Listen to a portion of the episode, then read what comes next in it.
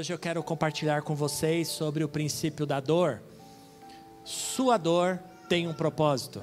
Não dor só de enfermidade, não só dor uh, de, de uma doença, de algo, mas de problemas, de lutas. Porque quem não tem problemas já, já não está em nosso meio, não é? Já está no céu, já está morando com o Senhor. Todos nós temos problemas, todos nós temos lutas, todos nós temos dificuldades, e para muitos isso são dores, são dor, são pesos, são fardos, e é sobre isso que eu quero falar com você. Como ser vencedor, ou ser mais do que vencedor, mesmo tendo dores. Amém?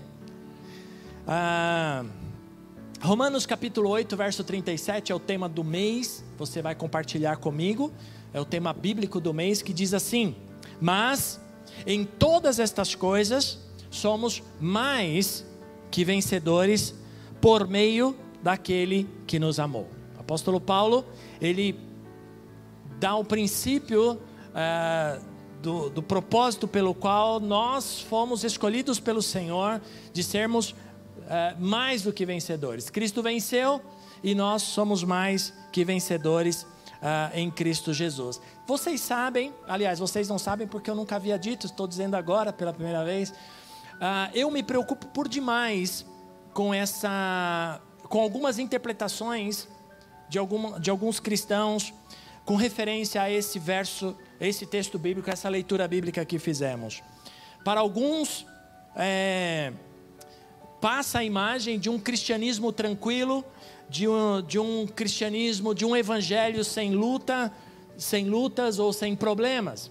E que não é verdade. O fato de afirmarmos que nós somos mais do que vencedores não implica em termos que eh, não passarmos por luta, não, não, nos, não nos tira de problemas, não nos tira de circunstâncias, não nos tira de desafios, de afrontas, de uh, circunstâncias do nosso dia a dia. Mas, para sermos mais do que vencedores, porque todos nós queremos aqui, eu não, não seria uma. Ah, não seria bacana, ou, aliás, seria até simples demais eu perguntar quem não quer ser vencedor aqui. Mas como eu não gosto de ficar fazendo você perguntar para ninguém, é, eu tenho certeza que porque todos nós queremos isso, todos nós queremos vencer em nossas áreas, todos nós queremos ser felizes. É, em casamentos que eu faço, eu sempre afirmo o seguinte: ninguém casa para ser infeliz. Ninguém casa a falando, ah, eu vou separar. Não, todo mundo casa para ser feliz. Todo mundo casa para viver bem. Então nós queremos ser felizes, nós queremos conquistar conquistar coisas. Nós queremos ser vencedores em todas as coisas, quer seja na área profissional, quer seja na área ministerial, quer seja no, no casamento, a, a, área acadêmica. Sempre queremos vencer, sermos vencedores. Então, para sermos vencedor, mais que vencedores, nós precisamos mudar em algumas coisas. Precisamos tomar alguns posicionamentos. Por isso, é, é, para alguns, a palavra mudança gera um frio na barriga, gera um problema sério na barriga, né? É, porque mudar implica em algumas coisas. E eu vejo isso todos os dias, amados irmãos, pessoas que buscam mudanças em suas vidas é, é, em relacionamentos, no casamento, no ministério, ah, no dia a dia, área profissional. Sempre vejo as pessoas buscando mudanças é, e, e eu aprendi, eu aprendi a duras penas na minha infância e adolescência que mudar é, não é fácil. Mudar não é fácil.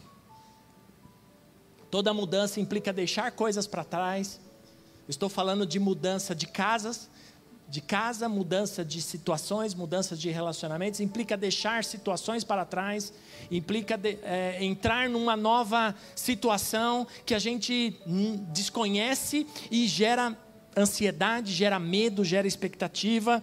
É, eu, por exemplo, amados, um pai, pastor, com cinco filhos, e que tinham, tinha sérios problemas na sua vida financeira e que não parava em casa nenhuma. A cada seis meses, um ano, nós tínhamos que mudar. E sempre para uma casa menor. Então, ah, eu tinha, eu lembro, eu lembro muito bem disso, eu tinha uma cama de, de, de armar. Quantos se lembram daquela cama de armar?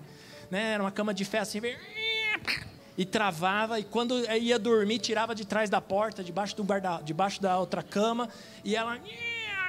Né? E se você se mexesse muito à noite, ela fechava e você ficava dobrado no meio. Não, brincadeira, não ficava dobrado não. Então, por quê? É, a gente não sabia nunca para que casa ia, porque sempre tinha uma ação de despejo batendo a porta e a gente tinha que sair correndo muitas vezes, infelizmente.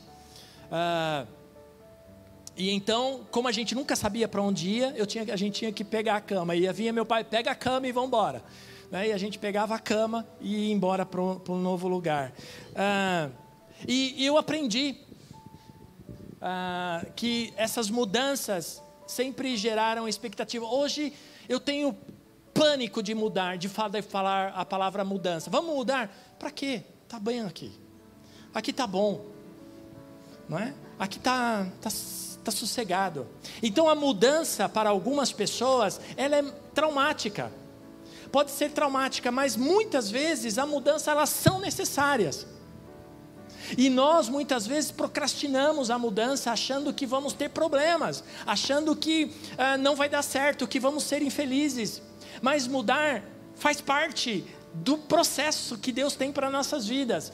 É, eu não coloquei aí, Fernando, por favor, Lucas 9, 23, porque veio agora, tá?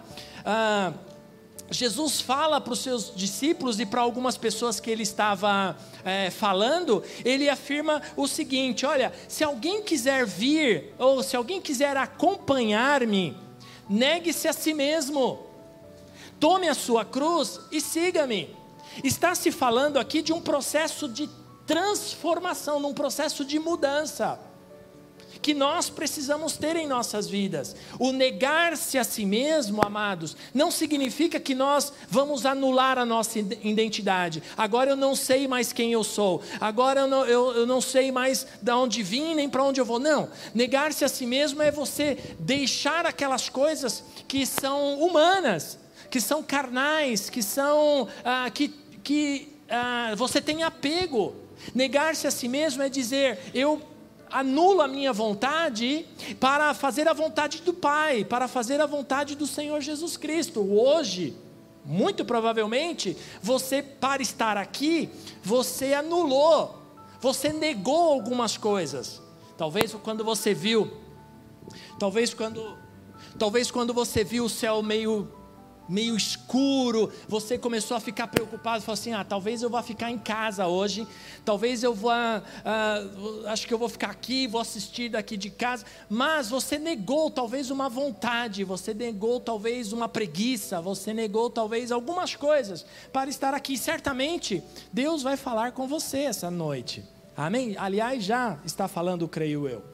E Romanos capítulo 8, verso 28, o apóstolo Paulo ele continua falando sobre esse processo ah, que nós temos que passar, porque há um propósito nisso. Sua dor tem um propósito.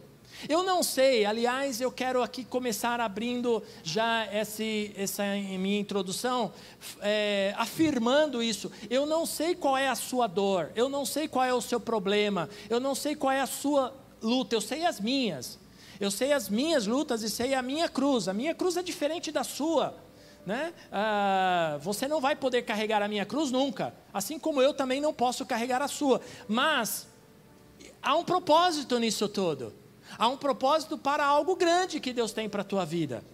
E hoje, quizás, é, você se permita que Deus eh, te mostre isso, que Deus, é, que você aceite isso e diga para si mesmo, para si mesma, e, e afirme: eu quero mudar, eu preciso, mesmo com medo, mesmo com insegurança, eu preciso fazer algo para mim, para minha, para minha família, para o meu ministério e para o meu chamado. E aí o apóstolo Paulo ele vai dizer o seguinte: sabemos que Deus age em todas as coisas para o bem daqueles que o amam.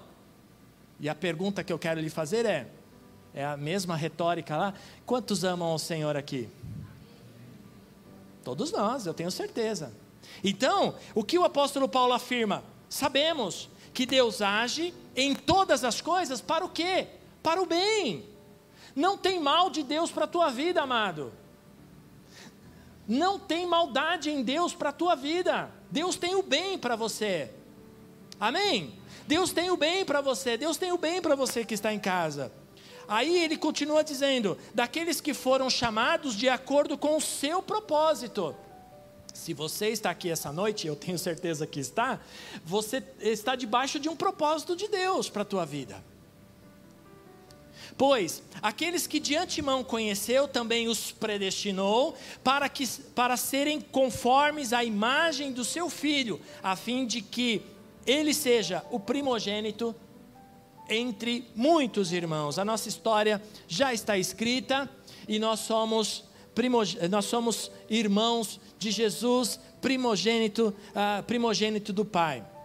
Uh, a, a, a pergunta que, a, a segunda pergunta que eu lhes faço é: você já olhou? Presta bem atenção nisso, por favor. Você já olhou para algumas pessoas da sua família e que parecem que nunca muda? Sim ou não? Ou só na minha eu vejo isso? Eu olho assim, meu Deus, mais um ano, e continua fazendo as mesmas coisas, falando as mesmas coisas, agindo da mesma forma praticando as mesmas coisas. Quando vai mudar? Quando que esse, esse homem vai reagir? Quando essa minha irmã, esse meu irmão, quando vai ter uma, um posicionamento? Mas não é isso que eu quero uh, falar para você, porque às vezes a gente chega num nível de dizer assim: não tem mais jeito, não tem mais jeito, eu abro mão de aconselhar eu abro mão de falar, eu abro mão, eu já entreguei na mão de Deus. Tem parente que você já falou assim, já entreguei na mão de Deus, que Deus se vire, eu não quero mais saber dessa pessoa. Não é? Mas na realidade a minha, o meu propósito não é para que você olhe para esses agora, é para que você olhe para você, amém? Para que você olhe para as mudanças que você precisa, porque esses, a seu tempo, Deus vai, vai tratar com eles, não é? Em Hebreus capítulo 11, o autor de Hebreus, muito provavelmente o apóstolo Paulo, ele afirma o seguinte: Que mais direi?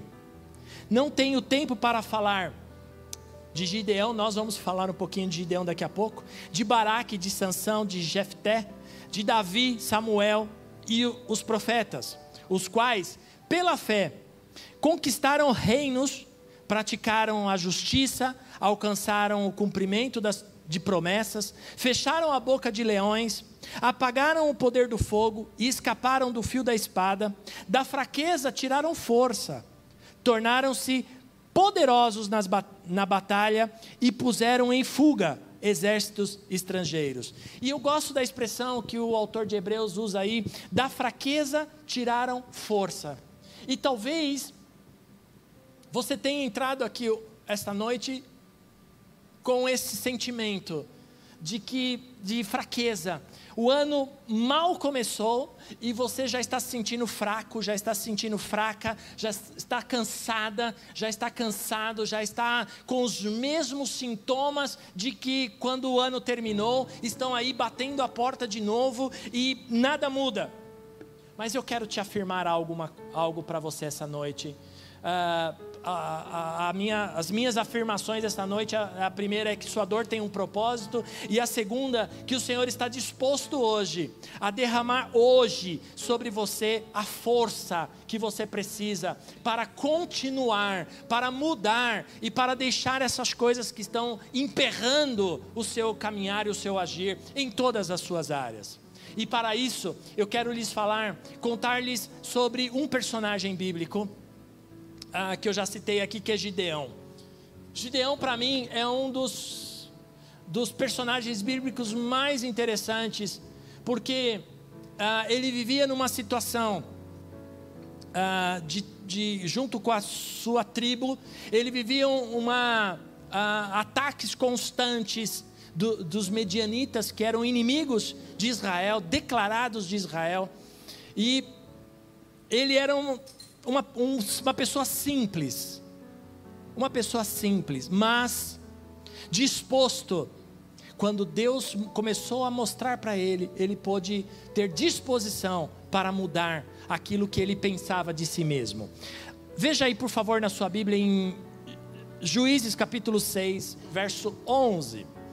Juízes, aqui eu não, não temos tempo hoje ah, para é, detalhar mais o, o, tema de Gideão, mas eu quero que você, eu quero te convidar a você ler depois em casa com mais calma Juízes capítulo 6 e você vai entender melhor. O verso 11, um anjo aparece para Gideão enquanto ele estava trabalhando e para esconder o trigo dos medianitas, para que a sua família comesse e não morresse de fome, porque tudo que era produzido em Israel, os medianitas vinham, roubavam e levavam embora, e comiam, e Israel passava fome. E então, diz o texto: o anjo do Senhor veio e sentou-se sobre a grande árvore de Ofra, que pertencia ao Abiesrita Joás. Gideão, filho de Joás, estava malhando trigo num tanque de prensar uvas para escondê-los dos medianitas, escondê-lo dos medianitas. Então, o anjo do Senhor apareceu a Gideão e disse: O Senhor está com você, poderoso guerreiro. Há umas versões mais antigas, talvez não, não esteja aí na sua mão, que diz que eu gosto mais, ah, onde o, o anjo ou o Senhor diz: O Senhor está com você, poderoso homem ou homem valente. Veja só, ah, Gideão olha para si mesmo e fala: aonde está esse homem ah, valente? Gideão se sentia fraco, se sentia é, sozinho, se sentia cansado de ser roubado pelos medianitas, estava desanimado, frustrado, estava reclamando, no entanto, que ele reclama para o Senhor nós vamos ver daqui a pouco aí nos próximos versos. Ele reclama para o Senhor da situação e que estava vivendo. E nós, e quantas vezes, seja sincero, comigo não dá agora, mas seja sincero com você mesmo, com você mesmo. Quantas vezes você já não se pegou reclamando da vida para o Senhor? Hã? Ou para o que eu acho que é um pouquinho pior, para um irmão não é? E aí no verso 13, olha o que ele diz para o anjo, ou para o Senhor, né? Ele diz assim: Ah, Senhor, Gideão respondeu: Se o Senhor está conosco, vejam, a leitura anterior, o anjo fala: O Senhor é contigo. E aqui ele já tira o, o ele já tira uh, ele da, da reta, ele coloca nós. Se o Senhor está conosco, por que aconteceu tudo isso? Onde está, onde estão todas as suas maravilhas que os nossos pais nos, nos contam quando diziam: Não foi o Senhor que nos tirou do Egito? Mas agora o Senhor nos abandonou e nos entregou nas mãos dos medianitas. O Senhor se, é, o Senhor se perdão, o Senhor se voltou para ele e disse: "Com a sua força, com a força que você tem, vá libertar Israel das mãos de Midian. Não sou eu quem está te enviando? Então, mesmo mesmo uh, Gideão reclamando e colocando a situação de todo Israel, reclamando porque Deus havia abandonado, que Deus havia libertado dos, dos, do Egito, mas estava passando necessidade, estava passando fome, derrota, estavam fracos, desanimados da vida. Ele começa a reclamar: onde está o Senhor, que não está vendo tudo isso que nós estamos passando? Quantas vezes, meu irmão, eu recebo pessoas na minha sala e as pessoas falam, pastor, onde está Deus? Porque eu não estou enxergando. Ontem mesmo eu fui fazer uma visita para uma pessoa e a pessoa disse, ela estava numa situação muito ruim de enfermidade. Ela disse, pastor, eu, eu não entendo por que, que eu estou passando por tudo isso, pastor. Como que se, ah, querendo justificar o por causa do seu problema. E eu não posso afirmar, eu não, ninguém pode dizer, ó, oh, você está passando por isso, por isso e por aquilo, por causa que você fez isso, isso e isso. Porque senão nós tomamos uma posição de, de juízes. Aí nós sentamos no trono e passamos então a dizer, ó, oh, você está passando por isso, porque, Cássio, porque você pecou, você. Ah, quem sou eu? Não é? Passamos então a querer achar: o pastor está doente, o pastor pecou.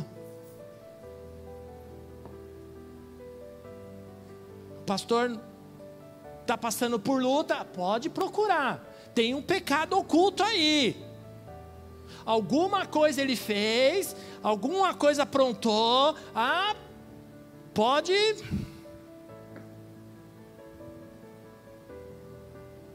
E então, o irmão não pode ter lutas, o irmão não pode ter problemas, o irmão não pode passar por necessidade, porque o Senhor está lapidando, o Senhor está tratando, o Senhor está tá querendo mostrar algumas coisas que ele precisa fazer, mas nós Passamos então a sentar no nosso trono de juízes e dizer: onde foi que você errou? Foi exatamente o que os amigos de Jó fizeram com ele. Os três amigos que foram visitar Jó, leia lá Jó. E eles ficam cutucando Jó, perguntando: veja aí, aonde você errou, veja aí, certamente tem algo escuso, certamente você falou alguma coisa, certamente você reclamou, certamente você murmurou de Deus.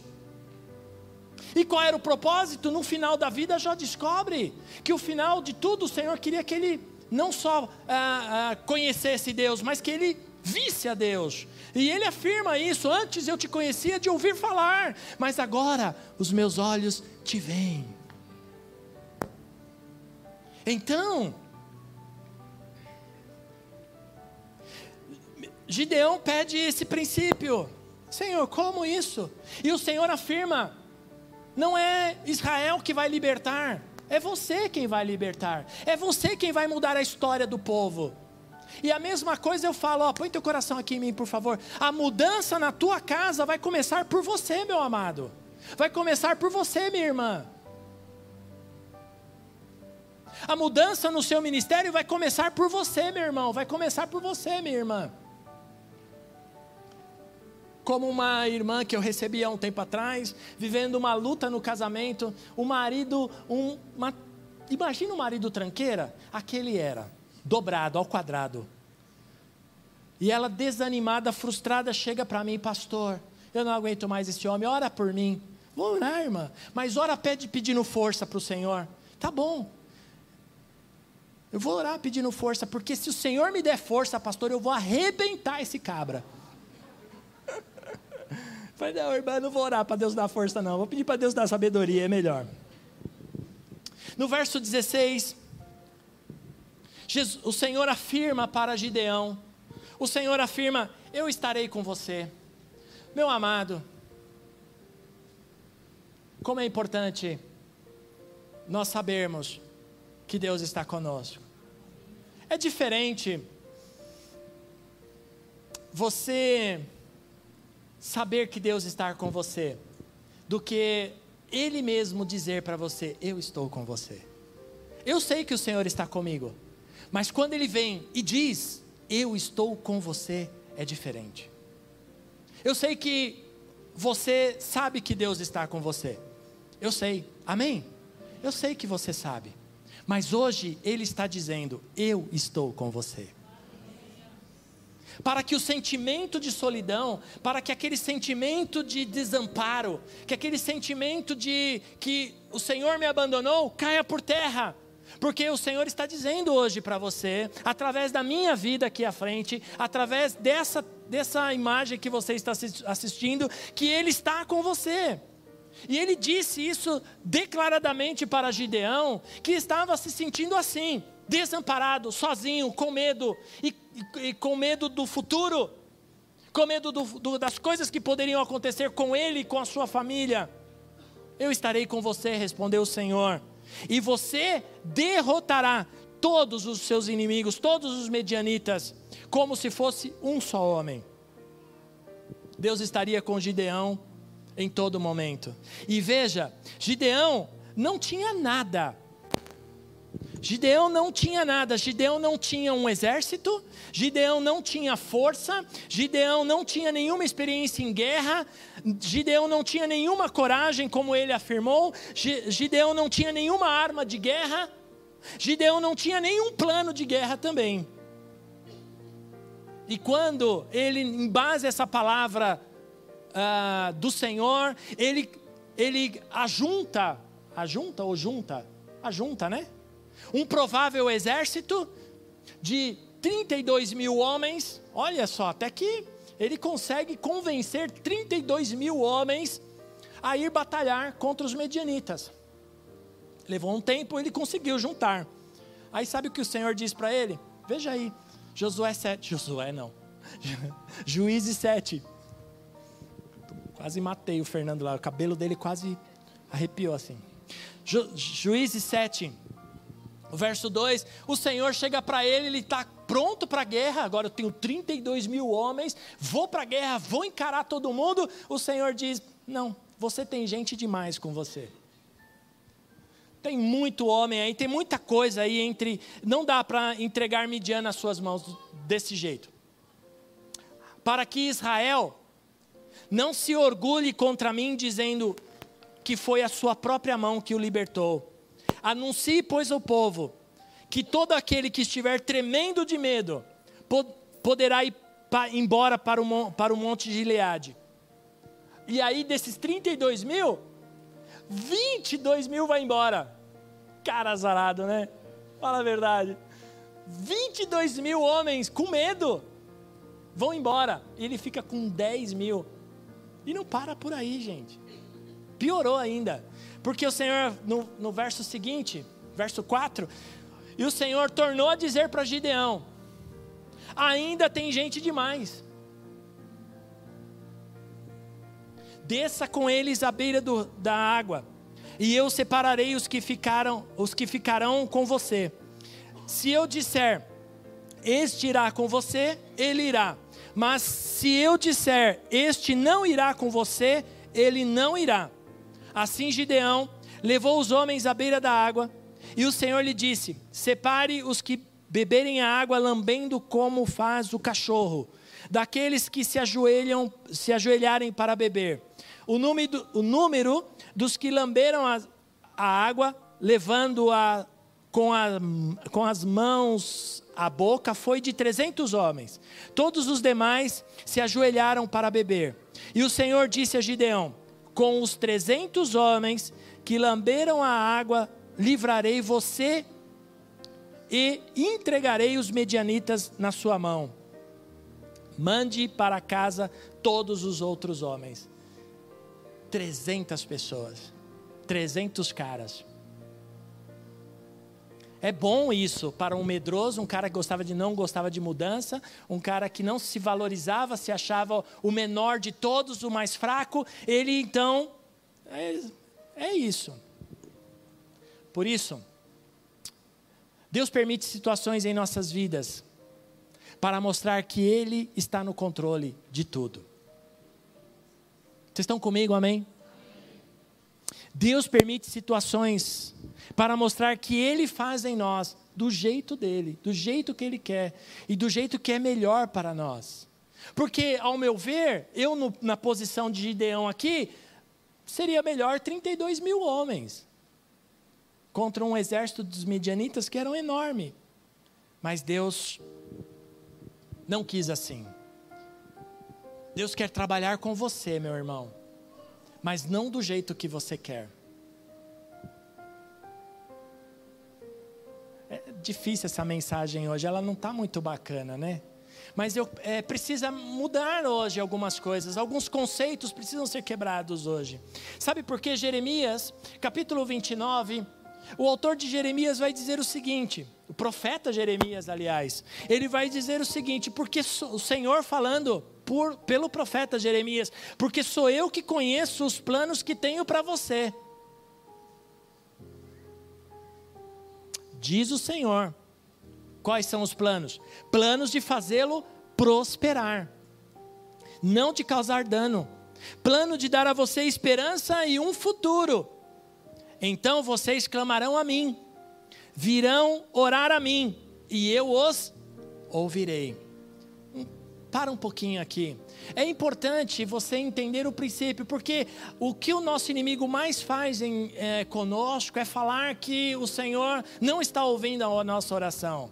Mas sabe por que muitas vezes, mesmo o Senhor não, não, uh, não que Ele não ouça a nossa oração, mas não responda a nossa oração, porque muitas vezes não estamos fazendo as coisas certas, estamos colocando a nossa vontade na frente, colocando as nossas condições, os nossos planos, e o propósito do Senhor é que nós o entreguemos na mão dele, para que ele faça as coisas e que confia, possamos confiar no Senhor, para que as coisas caminhem. E então, os planos do Senhor de prosperar acontecerá. Os planos do Senhor de você ter um futuro acontecerá. Um futuro abençoado, um futuro próspero, um futuro feliz vai acontecer e então a oração será respondida. Então clamarão a mim, virão a orar a mim, e então eu os ouvirei.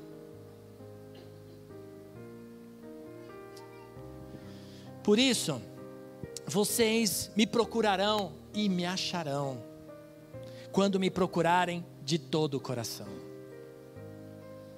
Amém? Vocês me procurarão e me acharão quando procurarem de todo o coração, quando me buscarem de todo o coração.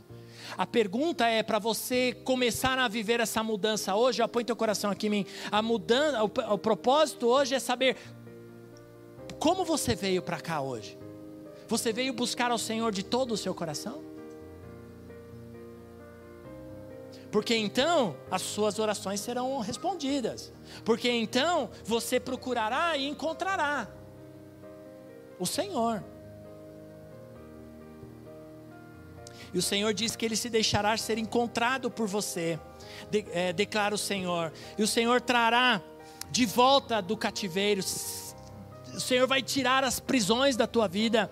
O Senhor vai tirar as, as coisas que estão te prendendo. Vai te libertar, irmão. Vai haver libertação na sua vida. Amém. Por isso, qual é o teu propósito dessa, de estar aqui essa noite? Ah, é ceia, né? É ceia, eu vou tomar a ceia do Senhor, porque eu não posso ficar sem ceia. Ah, cuidado, para que isso não vire uma religiosidade na tua vida. Cuidado, para que isso não se torne uma rotina na tua vida. O Senhor não quer isso de nós.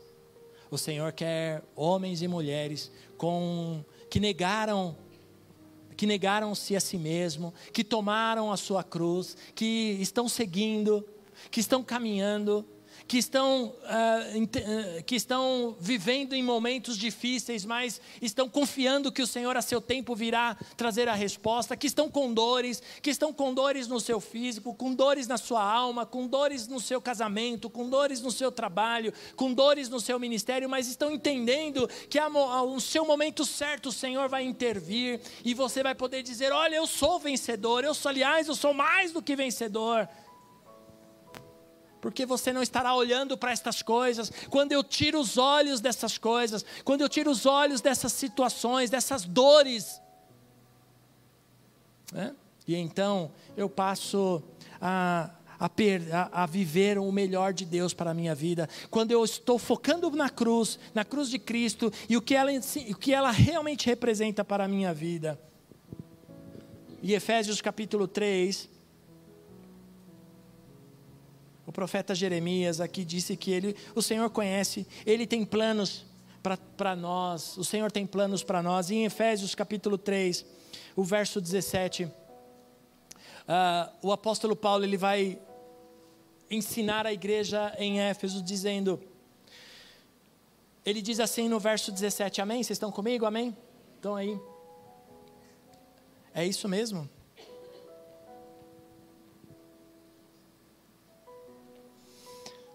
Efésios 3,17? Por que está diferente a minha versão aqui, meu Deus? Ah, vamos lá. Ó, não sei o que está acontecendo aí não. Vou ler aqui e depois vocês. Depois eu acho a referência, eu não sei, acho que eu anotei errado. Diz assim, Efésios, a minha versão de Efésios 3,17. Ah, não, perdão, amados. Efésios 3,16, Fernando. Sobe um verso, por favor. Perdão, gente. Desculpa. Ah, agora sim. Ai, que alívio. Uh, que alegria. Eu reviso tudo duas, três vezes, ainda anota. Bom, enfim. Uh, o apóstolo Paulo diz assim: Oro para que, com as suas gloriosas riquezas, ele os fortaleça no íntimo do seu, do seu ser, com poder, por meio do seu espírito, para que Cristo habite no coração de vocês, mediante a fé. calma, André. Eu sei que você está amado, calma. Onde eu parei? Não sei. Vamos ler de novo, por favor? Por favor, desde o começo do 16. Quando André vai, André entra. Eu vou esperar você entrar. Pronto. É isso que você queria? Então vamos. Oro para que, com as suas gloriosas riquezas, Ele os fortaleça no íntimo do seu ser, com o poder por meio do seu Espírito, para que Cristo habite no coração de vocês, mediante a fé.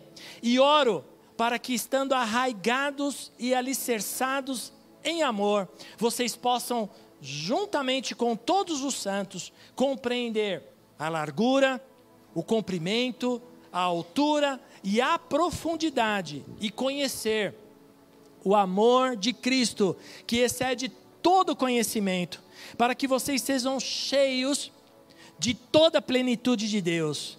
Aquele que é capaz de fazer infinitamente mais do que tudo que pedimos ou pensamos, de acordo com o seu poder que atua em nós, a Ele seja a glória na igreja em Cristo Jesus, por todas as gerações, para todo sempre. Amém. Olha que texto maravilhoso. Apóstolo coloca, o apóstolo Paulo coloca aqui a sua condição. E eu quero concluir dizendo que tudo isso que você está passando, meu irmão, minha irmã, que eu não sei, eu sei os meus, como já lhes afirmei, tem um, tem um preço. Tem um preço que só você sabe o quanto o quanto é alto.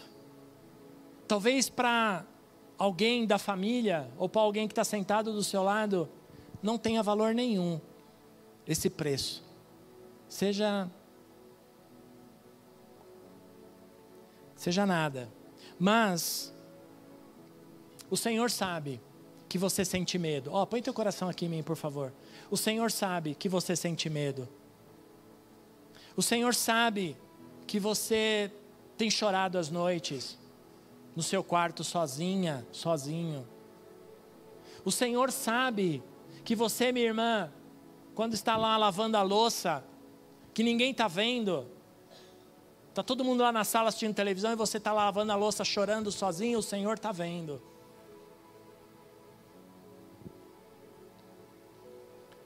O Senhor sabe que para você algumas noites não tem fim, E eu estou citando isso porque domingo passado eu falei, eu citei aqui o texto que o salmista diz que o choro pode durar uma noite, mas a alegria vem pela, pela manhã. E quando eu preguei sobre esse sermão há um tempo atrás, há uns anos atrás, melhor dizendo, e quando eu fui à porta, uma irmã disse assim: Pastor, a minha noite, ela não tem fim.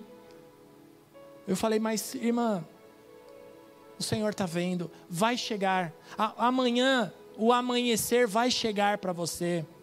Não desanima. Sabe aquelas noites sem fim, minha irmã? Sabe aquelas noites sem fim em que você fala, Senhor, não estou aguentando mais. Mas o Senhor sabe que você está passando. Mas o maior, maior o maior, o maior problema que nós encontramos em nós mesmos é que nós não gostamos das experiências ruins, não gostamos de dias difíceis, não gostamos de, de noites longas, de lágrimas, de choro, não gostamos de sentimentos de perdas, de medos, temos muitas dificuldades com isso. Mas eu quero dizer algo para você. A mesma adversidade que nos tira que nos tira o sono, as mesmas, as mesmas lutas que nos tiram o sono, que nos fazem chorar, é aquela que transforma e refina a nossa vida para o Senhor. Se você conseguir, minha irmã, meu irmão, se você conseguir encaixar isso, se você conseguir colocar isso no, na sua mente, na sua alma, e dizer: Olha, eu, eu sei que que essa noite vai acabar. Eu sei que esse choro, que essa lágrima que está correndo vai passar. Eu sei que essa dor na alma vai passar. Eu sei que essa angústia, que esse pânico vai passar. Então, a sua, a sua manhã vai chegar, a alegria vai vir, e você vai olhar para trás e vai dizer: Obrigado, Senhor, porque agora eu posso testemunhar, eu posso falar para outra pessoa, eu posso dizer: Ó, oh, calma, isso vai passar, isso vai mudar. Essa dor tem um propósito, essa dor tem um propósito e é para o Senhor, é para melhorar, é para te capacitar, é para te treinar, não é para o pior, não é para o mal. Deus não tem isso para você, Deus tem bênção para você, Deus tem prosperidade, Deus tem vida para você. Deus não tem morte para você. O apóstolo Paulo, ele afirma muito bem isso, porque ele foi um homem que, que sofreu, que sofreu, e ele tinha tudo. Ele era um funcionário de Roma, ele tinha salário, ele ganhava super bem, ele ah, tinha uma vida boa. E ele larga tudo para servir ao Senhor, e quando ah, ele larga as coisas do mundo, ele larga a vida boa que ele tinha, ele então começa a ter problemas, muitos problemas, tanto no começo do seu ministério, até mesmo dentro da igreja, perdão, com os apóstolos e os demais discípulos, ele, teve, ele foi perseguido, ele teve muitos problemas, o apóstolo Paulo, mas ele não, graças a Timóteo, ele não desistiu, mas isso é uma outra uma, outra, uma outra mensagem. E em 2 Coríntios, ele diz, ele contando para a igreja de Coríntios as suas dores, as suas lutas, porque a gente prega muito sobre o apóstolo Paulo e fala os ensinamentos que ele tem para nós, as coisas boas que ele eh, deixou para nós os, nas suas cartas, nos livros coisa maravilhosa, mas aqui a igreja de Coríntios ele fala das suas dores, ele fala dos seus sofrimentos, das suas perseguições,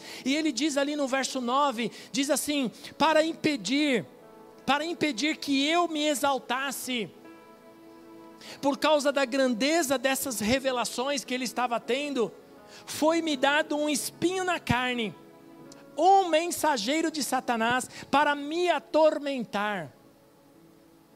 Hum. E ele ora ao Senhor.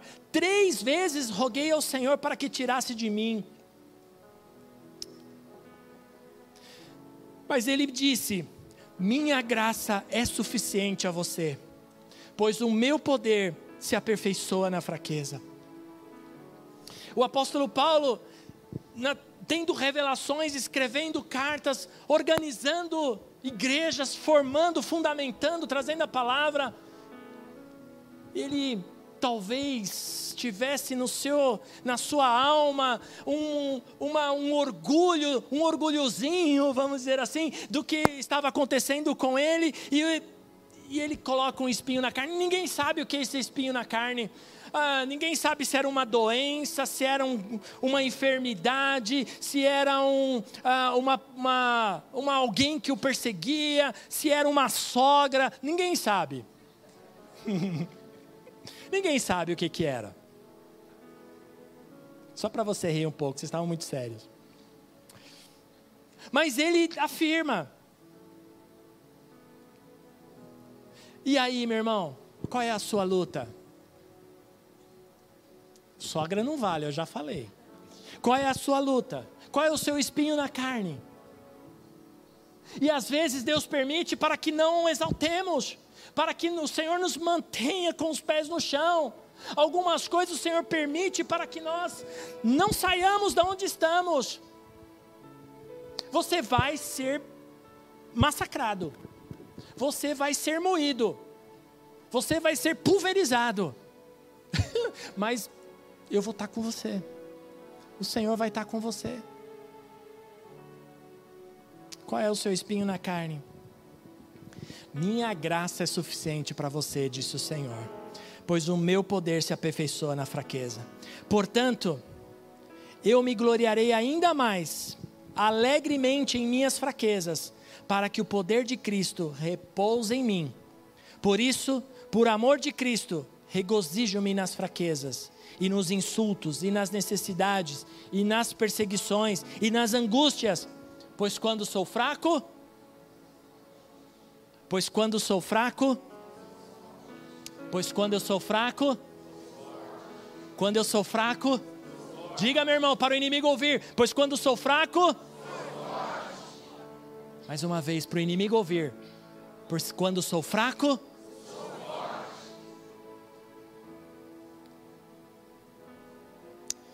Nós temos Deus em nossa vida. Você está aqui, Deus está com você. Soberano e proverá tudo o que nós precisamos. Para que você possa dizer: Eu sou mais do que vencedor. Eu estou na dor, está doendo, estou passando por tempos difíceis mas eu sou mais que vencedor, eu sou mais que vencedora, porque o Senhor está comigo, o Senhor não me abandona, você está aqui. Se você uh, entende isso, é porque o Senhor está com você, o Senhor está com você. Não é para você desistir, é para continuar. E o mesmo apóstolo Paulo escreve aos irmãos em Filipenses, ele diz lá no capítulo 1, no verso 6, ele diz assim: Eu estou convencido, o apóstolo Paulo afirma para estes irmãos, eu estou convencido de que aquele que começou a boa obra em vocês vai completá-la até o dia de Cristo Jesus. Eu vou parafrasear o apóstolo Paulo aqui nesse verso dizendo que a obra que Deus começou na tua vida, Ele está aperfeiçoando. Ele está aperfeiçoando. Está doendo, mas pastor, você não sabe o que eu estou passando, pastor. Você não sabe o que eu estou passando lá em casa. Você não sabe o que eu estou passando com meu marido. Você não sabe o que eu estou passando com as minhas finanças, pastor. Você não sabe o que eu estou passando no meu ministério. Você não sabe, pastor, o que está acontecendo lá na empresa. Você não sabe. Não sei mesmo. Mas eu quero dizer algo para você. O Senhor está aperfeiçoando a sua vida. Que é para você não desistir. Aliás, eu, eu afirmo que Deus me trouxe hoje aqui para dizer isso para você. Não é para desistir. Não é para desanimar. Sua vida tem valor. Sua vida tem valor. Você é valoroso, val, valioso para o Senhor. Sua vida tem valor. Há pessoas aqui que têm pensamentos de morte, de tirar a sua vida. Nunca na história da humanidade eu posso afirmar isso. Eu estava lendo esses dias na, na internet a, a, um, num site da OMS, a Organização Mundial da Saúde, a quantidade de, de pessoas que têm eh, tirado a sua vida, ou pensado, ou tentado, tem multiplicado de uma forma grandiosa no mundo inteiro. Porque hoje as pessoas não estão aguentando a pressão, não estão aguentando a pressão da alma, a pressão do maligno para nós, não estão aguentando a pressão da vida, dos problemas. Mas o Senhor me trouxe aqui hoje para dizer: você tem valor. É? Tem aquele cântico bem antigo, quero que valorize. Olha lá. Eu não vou cantar não, porque eu sou péssimo nisso, eu vou fazer todo mundo correr daqui. Mas vocês sabem, né? Quero que valorize o que você tem. Você é um ser, você é alguém. que mais? Tão importante para Deus. Hum? Ah, já está até aí, ó. Esse, esse povo é muito bom, né? Fala a verdade. O que mais que diz aí? Vamos ver. Aí, ó, é para nós isso. Eu não lembrava dessa parte. Nada de ficar sofrendo angústia e dor, com esse seu complexo interior, dizendo às vezes que não é ninguém. Fecha teus olhos só um minutinho, eu quero orar por você mais uma vez. Quantos nessa noite entender essa palavra, sabe o que o Senhor falou com você? Levanta a tua mão, eu quero orar por você. Amém. Amém. Obrigado, Senhor, por todas essas mãos levantadas, Pai. Muito obrigado por todas essas pessoas que estão com as suas mãos levantadas, homens, mulheres, jovens adolescentes, Pai, cobre agora cada uma dessas pessoas, Senhor, com as tuas mais ricas bênçãos, Senhor. Tira todo esse sentimento, Senhor, humano tira todo esse sentimento carnal, maligno muitas vezes, Senhor, de morte, de medo, de insegurança, ó Pai, mas que eles possam sentir e saber que o Senhor está com eles, ó Deus, que o Senhor trará vitória, que o Senhor trará livramento, que o Senhor chamou cada um de nós que está aqui, Senhor, para um novo tempo nesse, nesse, nessa igreja, Senhor, nessa casa, nessa, nesse bairro que nós vivemos, ó Deus, nessa região, nesse estado, nessa nação, ó Pai, em nome de Jesus, capacita capacita-nos, ó Senhor, para a obra e tira de nós tudo que não vem de ti, Senhor. Todo medo, toda enfermidade, todo espírito maligno, toda dor, vai embora agora em nome de Jesus, ó Pai. Eu repreendo todo espírito de dor na alma, na mente, no, na, na, na, no corpo. Eu repreendo agora em nome de Jesus Cristo, Senhor. E ministro a tua paz, o teu reino e a tua provisão, Senhor, em Cristo Jesus. Amém.